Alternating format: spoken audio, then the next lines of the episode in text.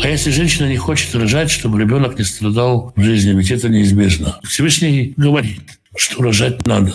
Страдания, как обычно говорится, да, вот человек, человек страдает, и как, я как человек, и как люди, которые приходят ко мне рассказывать свою жизнь, всегда, всегда вопрос такой задается, да, ну хорошо, вот ты страдаешь, страдаешь, страдаешь, продлевать будем? Будем продлевать контракт на жизнь еще на год. Да, и как бы большинство людей хотят жить, любят свою жизнь, несмотря на страдания. То есть само ощущение жизни, оно перекрывает эти, эти страдания.